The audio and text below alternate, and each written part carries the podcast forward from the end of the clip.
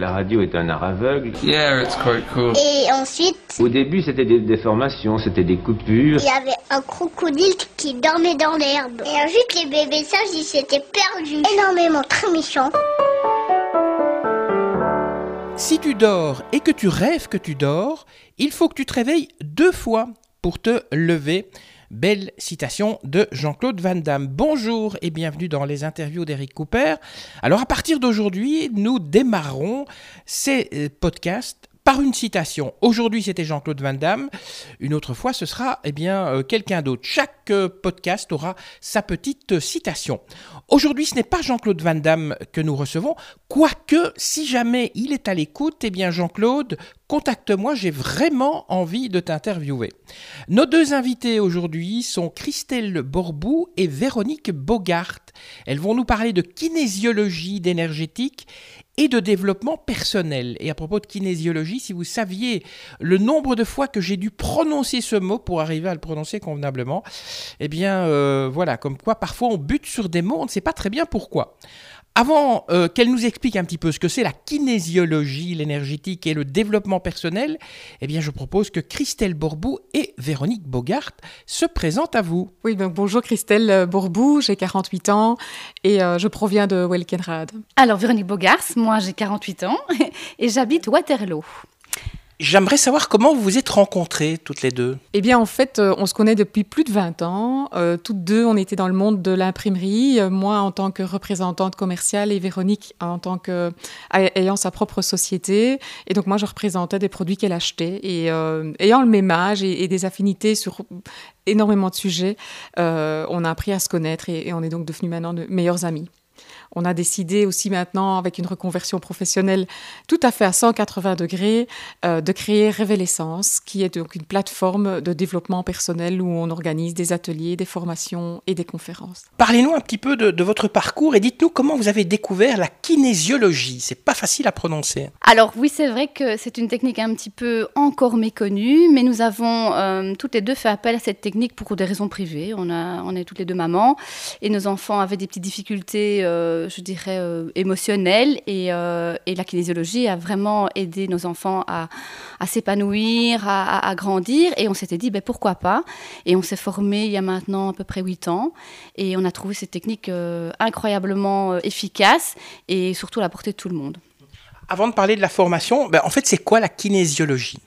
La kinésiologie, c'est une technique énergétique euh, qui est basée sur euh, le principe de lever les blocages, donc euh, aussi bien tant physique qu'émotionnel. Vous parlez de formation, ça veut dire que c'est quelque chose que vous devez apprendre dans une école ou, ou par des, des stages Alors la kinésiologie, oui, certainement. Elle, euh, elle regroupe euh, plusieurs écoles, mais effectivement, on est formé, on est tous les deux certifiés, et euh, ça demande, oui, ça demande un, un accompagnement et des formations, oui, bien sûr. vous, vous dites qu'il y a plusieurs écoles, c'est-à-dire? Bah, C'est-à-dire qu'il y a plusieurs techniques différentes. La kinésiologie, c'est une, une des branches, un peu comme euh, la, kinési-. Et il y a plusieurs euh, branches, je dirais, qui sont desservies par plusieurs euh, écoles différentes. Un peu comme euh, vous avez une école catholique, une école... Enfin voilà, vous avez différentes écoles ou qui sont spécialisées dans différentes branches, oui. Est-ce qu'il y a un rapport entre le développement personnel et la kinésiologie? La kinésiologie, oui, évidemment, pour, en tout cas pour moi, oui, personnellement, oui. Déjà parce que la kinésiologie est euh, révélatrice de ce qui se passe à l'intérieur de nous. Donc l'outil euh, kinésiologie permet d'aller euh, écouter ce qui se passe dans nos mémoires, nos mémoires cellulaires, de prendre conscience de certaines choses. Et en prenant conscience, évidemment, on se développe, on évolue.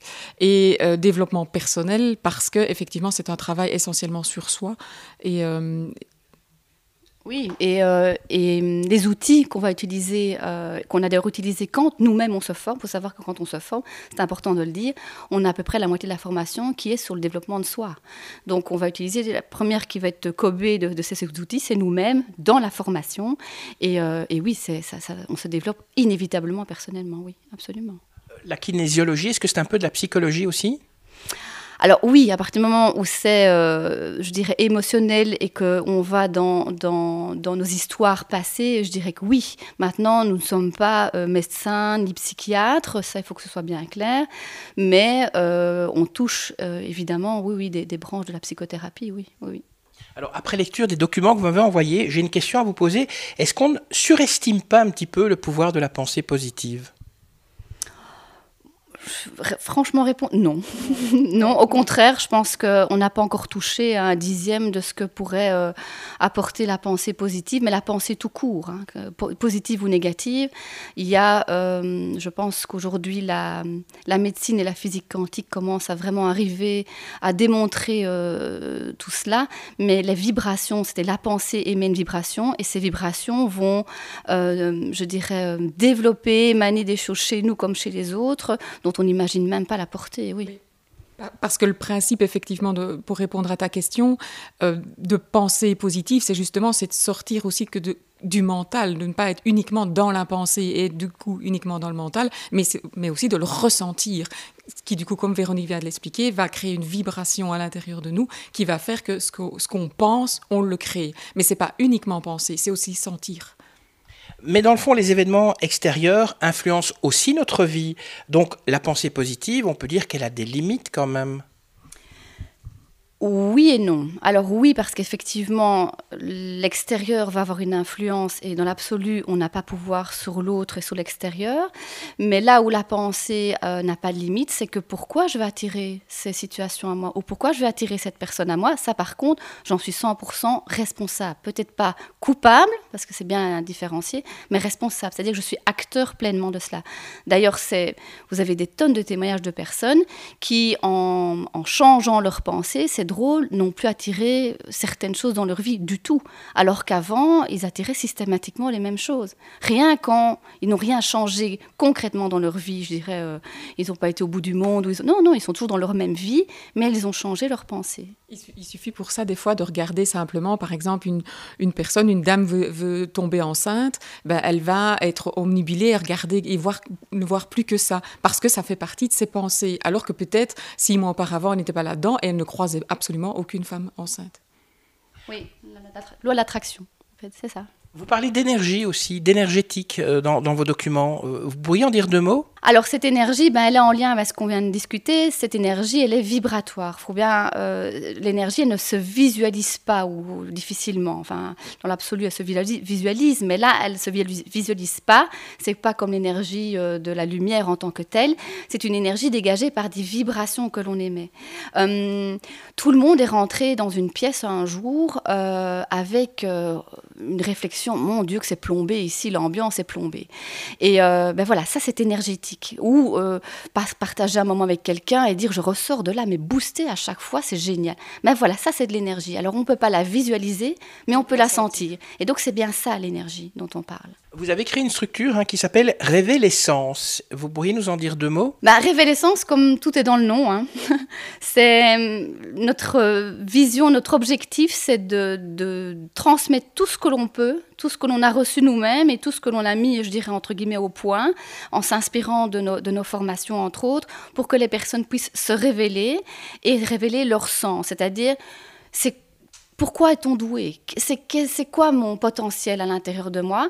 Se rendre compte aussi que nos croyances, peut-être nos éducations, peut-être euh, tout ce qui nous a formaté tout au long de notre chemin, nous a peut-être coupé en partie de nous-mêmes, de l'essence même de notre enfant intérieur, et de dire, ben voilà, aujourd'hui, j'ai envie de libérer ça parce que je je pense, et c'est certain, j'ai un potentiel immense à, sortir de moi. Et, ça, c'est notre, notre défi à travers des, formations. cheval de bataille. On savait, on savait, en tout cas, en faisant notre conversion professionnelle, qu'il était très, très important pour nous de mettre l'humain au cœur de notre activité. Ça, c'est sûr.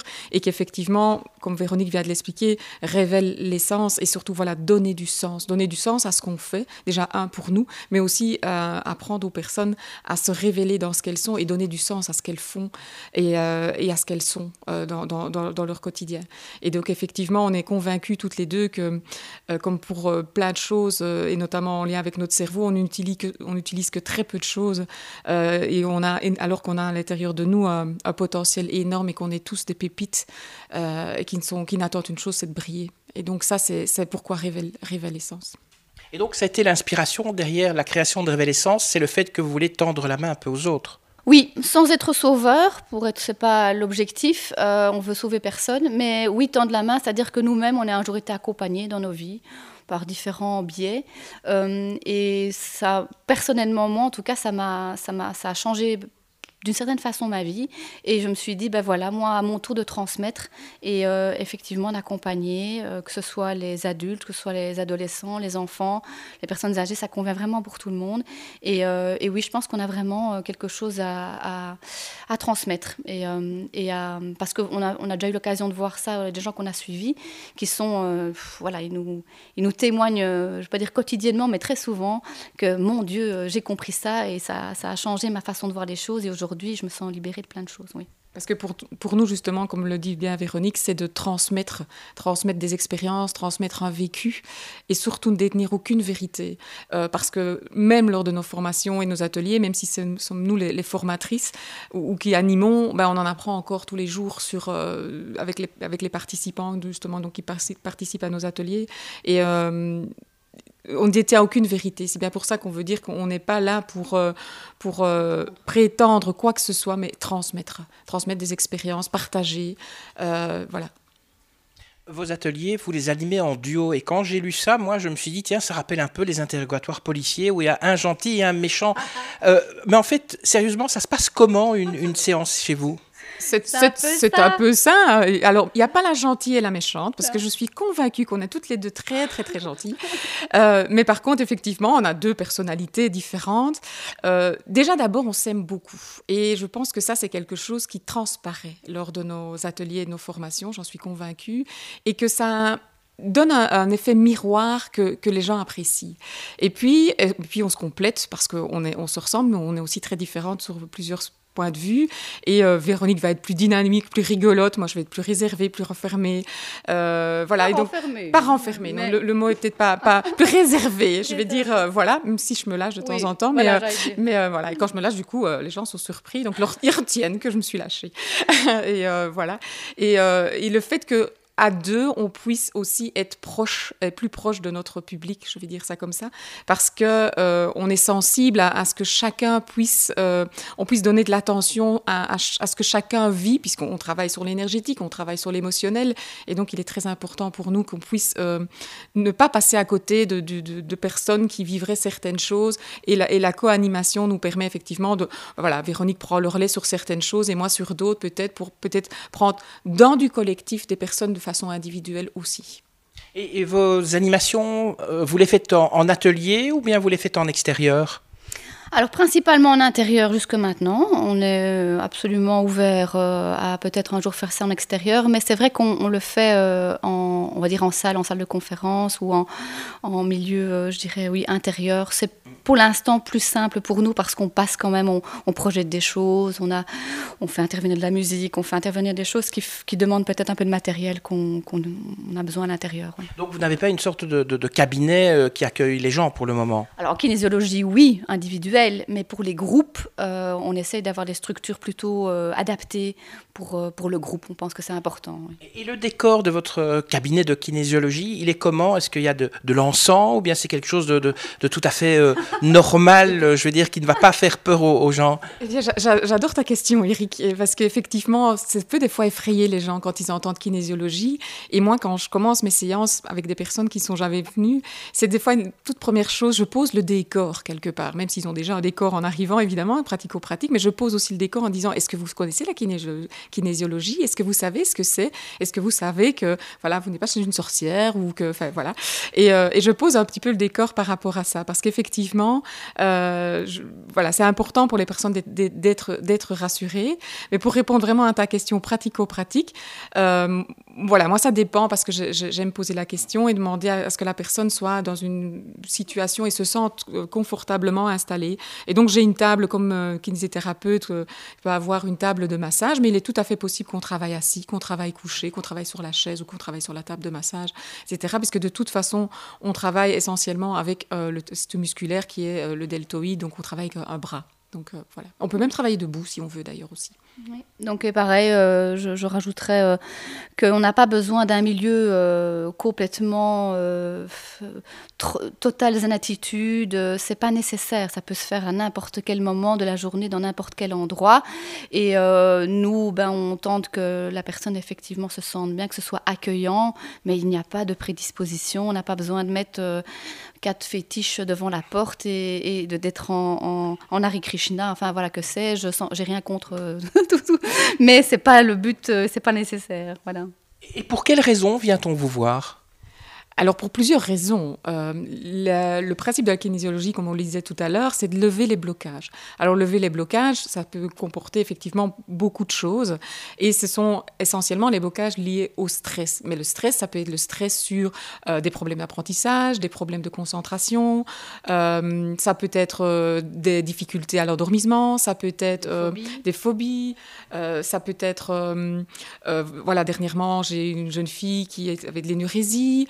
Euh, voilà, donc c'est vraiment un stress sur une situation qui, qui, se passe dans nos vies. Un deuil qui n'a pas été fait, une séparation difficile, un déménagement mal accepté, euh, euh, un stress au travail, une difficulté de timidité importante, enfin voilà, qui peut après se traduire par même des, des éruptions, ça peut avoir des, des difficultés d'estomac où ils ont fait tous les, les, je dirais, les traitements possibles médicamenteux ou en tout cas chez médecin. Et bon voilà, on va apporter parce qu'on sait et ça, la médecine est tout à fait OK avec ça, sur le fait que ben, quand on somatise mentalement, ben, on a le corps qui raconte toute une série de choses. Donc effectivement, nous, on va pouvoir travailler sur euh, quelque chose de plus émotionnel et parfois, euh, euh, sans que ce soit une baguette magique, on aime bien le dire quand même, ça peut apporter oui, des déblocages à plein de niveaux. Mm. Le fait que vous soyez alors ça c'est une question que je n'avais pas préparée. Alors, le fait que vous soyez deux, deux femmes, est-ce qu'il y a plus, je dirais, de, de féminité, plus de douceur euh, lorsque les personnes viennent en séance chez vous? Alors, si on disait ça, je pense qu'on tirerait à bout portant sur nos collègues masculins, ce que je n'ai pas du tout envie de faire. Je ne dirais pas ça. Je pense que cette, euh, ce sont des, des branches où on retrouve peut-être quand même plus de femmes euh, parce que ça fait peut-être partie euh, symboliquement d'un accompagnement comme le ferait une maman, hein, dans, l'absolu, je dirais. Mais ce n'est pas une prédisposition enfin, absolue et nécessaire. Euh, on a peut-être un petit peu plus facile, de nouveau, spontanément, à une écoute et à des choses comme ça, mais a priori, euh, ce serait euh, tout à fait OK. on a d'ailleurs des collègues euh, masculins qui font ça extrêmement bien. Donc, on va retrouver juste plus de femmes, oui, parce que c'est peut-être la psychologie, peut-être plus un milieu féminin, encore, encore aujourd'hui. Voilà. Mais ça se vulgarise beaucoup. Est-ce qu'il y a des similarités avec l'hypnose? Alors, je ne suis pas pratiquante de l'hypnose, donc je n'ai pas été formée là-dedans, j'aurais difficile à répondre comme ça, mais très probablement oui, pour sur une chose, entre autres, c'est que euh, en travaillant avec le test musculaire, on va travailler sur la mémoire du corps. D'accord? Donc on part du principe, pour faire court, que chaque cellule de votre corps a une mémoire. Et que cette mémoire, elle, elle est inscrite dans le subconscient. On sait aujourd'hui que 80% de nos comportements est lié au subconscient. Et en travaillant sur le test musculaire, c'est votre corps et votre mémoire euh, cellulaire qui va parler. Exactement comme en hypnose, on va, entre guillemets, faire taire votre conscient, baquer un peu votre conscient en vous mettant en état de conscience modifié pour avoir accès à votre subconscient. Et eh bien, la kinésiologie fait la même chose, mais à travers le test musculaire. C'est juste l'outil où on, passe par un autre côté, mais au fond, on va toucher la même chose, oui. À ce niveau-là, c'est une similitude. Quand vous parlez justement d'une séance, euh, vous avez précisé que c'était un peu comme chez le, kiné, euh, que vous aviez une table. Euh, est-ce qu'il faut des vêtements spécifiques quand on vient chez vous Par exemple, est-ce qu'il faut des vêtements de gym ou bien on vient habillé comme tout à fait normalement? Alors, on vient absolument comme on veut, dans le sens où, comme on travaille sur l'énergétique, euh, eh bien, on reste parfaitement habillé, habillé, lorsqu'on pratique le test musculaire. Euh, ça passe à, travers, si vous voulez, c'est-à-dire qu'on n'est pas obligé d'avoir le contact peau. On a euh, le tonus musculaire et celui-là, on, l'a avec habillé ou pas habillé. Donc, on est habillé quand on est, quand on est en séance. Et, et la kinésiologie, c'est pour tous les âges hein? C'est pour absolument tous les âges. Alors, aussi bien du nourrisson jusqu'à la personne âgée, les animaux, euh, on pourrait aller jusqu'aux plantes. J'avoue que j'ai pas encore un client plan, végétal, mais on pourrait dans l'absolu. Pourquoi? Parce que sur une personne euh, qui n'est pas en je dirais, capacité de répondre verbalement, on va utiliser un, ce qu'on appelle un transfert. Donc, on va utiliser, je donne un exemple, un enfant, un nourrisson, euh, qui ne peut pas s'exprimer verbalement. On va utiliser la maman ou le papa, enfin, en tout cas, euh, un proche, pour pouvoir avoir la réponse du test musculaire. Et ça fonctionne parfaitement bien, puisque c'est énergétique. C'est ça qui est magnifique et illimité dans la technique. C'est que, comme on est dans le travail énergétique des choses, bah, l'énergie, elle est partout. Et, euh, et elle concerne vraiment ici le bébé et sa maman, et la maman a l'énergie du bébé euh, complètement sur elle, et donc on, peut utiliser maman euh, comme réponse musculaire. Ou papa aussi d'ailleurs. Ou papa d'ailleurs, absolument. Merci à vous, Christelle Bourbou et Véronique Bogart, d'avoir répondu euh, à mes questions. Deux, trois petites choses à vous demander avant de libérer vos oreilles. Alors, si vous avez aimé, dites-le nous et cliquez sur like. Partagez aussi avec vos amis partout où vous pouvez, sur Twitter, sur Facebook, sur LinkedIn, voire sur SoundCloud, si vous avez un compte, bien sûr. Et puis, abonnez-vous à ce podcast pour être le premier informé de la publication de la prochaine interview N'oubliez pas de nous laisser un petit commentaire sympa, ça fait toujours plaisir. Allez, je vous dis merci et puis que la force soit avec vous. À bientôt. Ça y est, c'est fini.